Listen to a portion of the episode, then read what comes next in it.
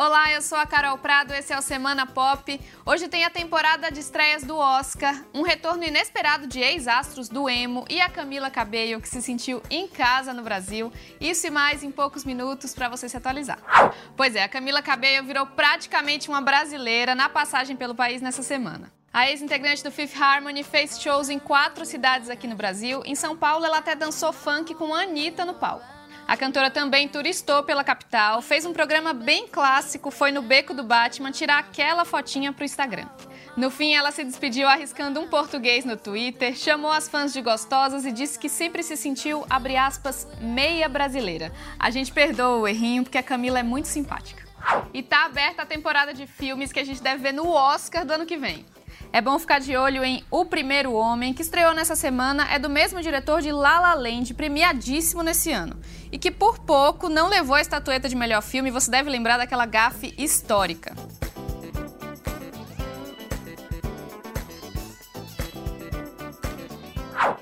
Também está em cartaz Nasce uma Estrela, drama que é cotadíssimo para as categorias musicais.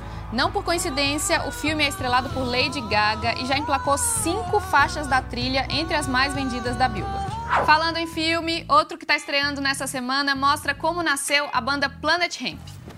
Legalize Já fala de música, claro, mas principalmente da amizade, daquele clássico bromance entre os dois fundadores do grupo que fez muito sucesso nos anos 90, Marcelo D2 e Luiz Antônio, o Skank.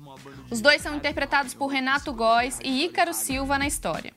D2 costuma dizer que Skank foi o verdadeiro responsável pela criação do Planet Hemp. Ele morreu antes do lançamento do primeiro disco em decorrência do vírus HIV.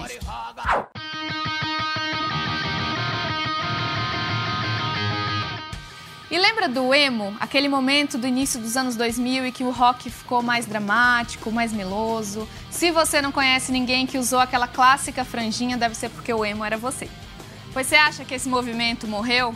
Morreu, mas passa bem. Tem vários ex-astros do emo por trás de vários hits que andam tocando e muito por aí. Pedro Dash, que foi do Cine, por exemplo, produziu música para Anitta. E o G Rocha do NX0 tem trabalhado com o pessoal do rap, Lucas Carlos, por exemplo. No G1 dá para ver a lista completa desses novos hits e também lembrar um pouquinho do emo para dar aquela nostalgia. E mais atrações do Rock in Rio 2019 foram confirmadas, dessa vez para fazer feliz quem curte pop. Pink vai cantar no mesmo dia que Anitta, vai ser a primeira vez dela aqui no Brasil. O Black Eyed Peas também foi anunciado para esse dia. A banda volta ao país com uma nova formação sem a Ferg. O Rock in Rio vai ser entre 27 de setembro e 6 de outubro do ano que vem. Falta quase um ano, mas eu já tô ansiosa. Até mais!